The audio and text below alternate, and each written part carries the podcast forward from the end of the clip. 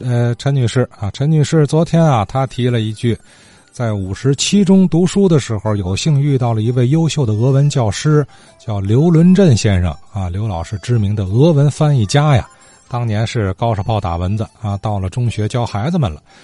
听完了之后啊，马庆先生有一点儿搞不太明白，什么呢？我也是您的老老听众，昨晚听一个女士讲的这个五十七中的一个。老师就是刘振伦，俄语翻译哈。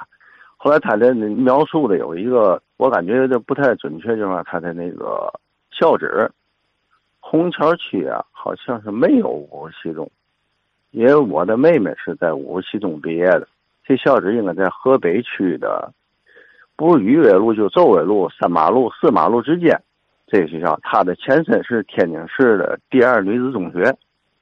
这学校现学校也是一个比较有历史的学校。您妹妹在这个呃河北区这个五十七中上学是什么年代？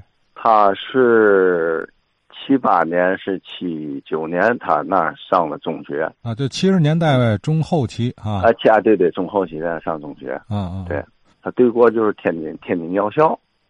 嗯，我在网上也查了一下呢，天津市啊虹桥区还没有五十七中，一查五十七中，他就。跳出来，天津五十七中，前身是第二女子中学。嗯嗯嗯，那有可能是不是年代不同啊？这个学校番号有变更。这个学校再早没个哪一建校叫天津第二女子中学，女儿中，一般人都知道这学校。后来他就改成五十七中了。现在这学校校址在哪呢？河北区东山经路跟昆仑路路口上，那个校区啊，后现在已经空了，荒废了。女儿中这学校应该在老人里面一提的话，应该不少人都知道，它是还是比较有名气的这学校。他的这个女二中的严格，您就不太了解了啊？啊，对对，那就不太了解了。啊，女二中完之后，他就改名为五十七中了。嗯，之前他是什么状况？是不是一建校就叫女二中？你就不太了解了。另另外另外还有一个之前那总提这个咱那个金街呀，呃，那些了老建筑。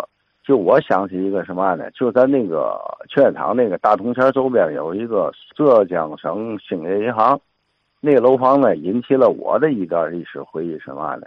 我参加工作，我八零年参加工作，在河北区的粮店后街是十二号，这个房子是一个老的那种四合院啊。在我想在应该是八一年、八二年的时候，那人年轻嘛。中午吃完饭在那大大门洞就就四合院嘛，有个大门洞在两块哎，来了一个在六十左右岁那么一个中年男子，身材比较魁梧，有个一米八左右，四方脸红红脸膛，穿着一身的中式布褂，看着这人啊干净利索那么个人，而且他在那门口就转悠，而且往里头看，还不太好意思进。我说您找谁呀？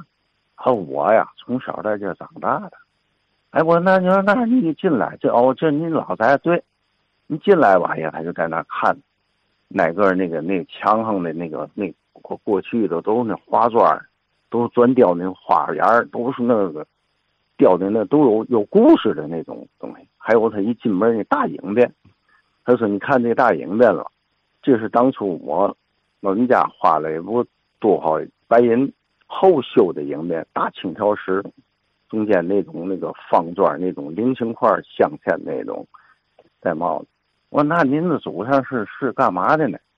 他说这个房子是，呃，浙江省兴业银行，呃的一个理事在天津的外宅，他就和也就是外宅的一个后人。后来他移居美国了。哦，姓什么？他这。好像是不是姓李呀，就是姓陈，他这人，是吧？后来就就提了提，哎呀，冒着那门框那种依依不舍的那种那种感觉哈。两店后街十二号，他当初是再早的这房子是河北区共青团委的一个办事机构，后来改成河北区劳动局，我就入职在劳动局，就对这个房子联系到那个兴业银行的。这么一一个一个历史，就说有没有咱那些老的那些同志，咱的那些天津卫的那些老保库们，谁了解兴业银行的内部的一些个人和事儿，能不能给讲讲这些故事？看这老同志比较了解他的内情。好，这是马庆先生啊。第一个问题就是五十七中那问题啊，我考虑这是不同时期学校番号改动的问题。哎，陈女士呢，呃，多半辈子没离开过虹桥，他说的母校一定在虹桥，而且他上学的时候，您想，他还兴学俄语呢。您琢磨，那五十年代的事儿是吧？哎，后来可能是河北区的女二中又用了五十七这个番号。我琢磨是这么个呃严格啊。另外呢，马先生想起来粮店后街十二号这大院了，哎，他跟那个滨江道和平路口那个兴业银行关联了。这个问题我估计回应的难度比较大。这因因为什么呢？他当年遇到那位老先生的姓氏他记不太清了，姓李姓姓陈呢，这这不好查是吧？更何况还是外侄儿，哎。